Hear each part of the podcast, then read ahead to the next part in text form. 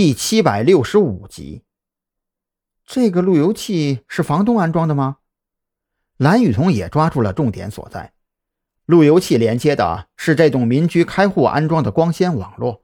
那么，不管连接路由器的设备端在什么位置，网络上能够查到的 IP 地址就全都是显示在这一栋民居。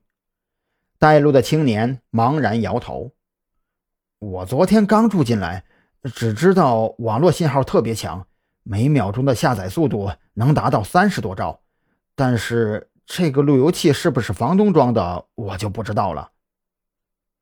听到这话，张扬更加确定了自己的推断：所有的房东都会绞尽脑汁降低维护房产的成本，怎么可能架设如此逆天的光纤网络呢？按照每秒钟三十兆的下载速度。光纤的宽度最起码得一千兆上下了吧？这你妈，一些小网吧的网速貌似都没有这么快呀！雨桐，你现在去安排两件事：首先，扩大封锁排查范围，最好能够让交警部门帮一下忙，把周边出入口全部封锁盘查。另外，去查一下这个光纤的提速时间和路由器的购买渠道，这种高档货应该不多见。张扬如此说着，转身就往下走。他觉得底下那其他五个人里肯定有知情者。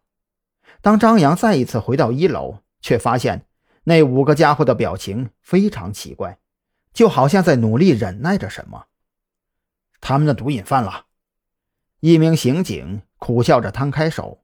对于这种情况，他已经算是司空见惯了。只是唯一不解的是，刚才的大搜索。并没有找到任何毒品的痕迹。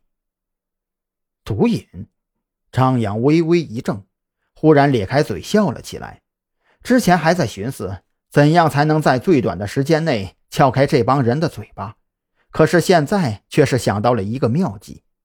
折身走到楼梯口的边上，张扬从口袋里掏出一包绿箭口香糖，取出一片塞进嘴里之后，拿着剩下的铝箔纸。从墙上刮下一些白色的涂料粉末，然后煞有其事地将铝箔纸折叠成四方形的纸包。你们是不是忍得很难受啊？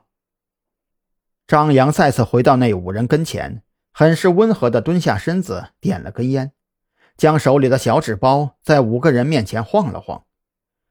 我们在抓一个网络犯罪的黑客，这件事儿肯定跟你们没有关系，但是你们肯定知道些什么。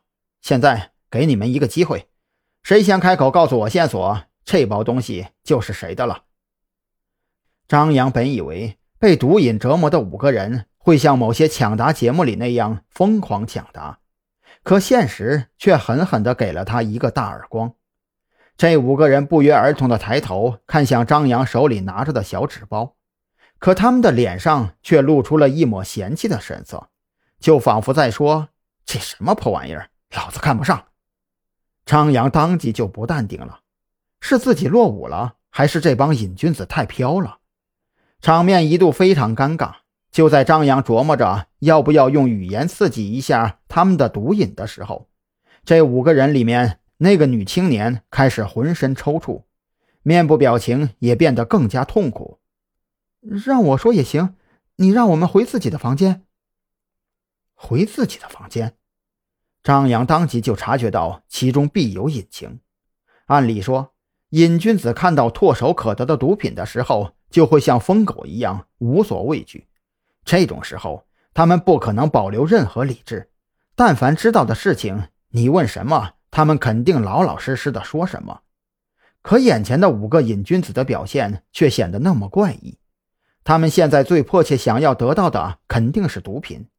可为何放着自己手里的毒品视若不见，却偏偏要回自己的房间才肯开口呢？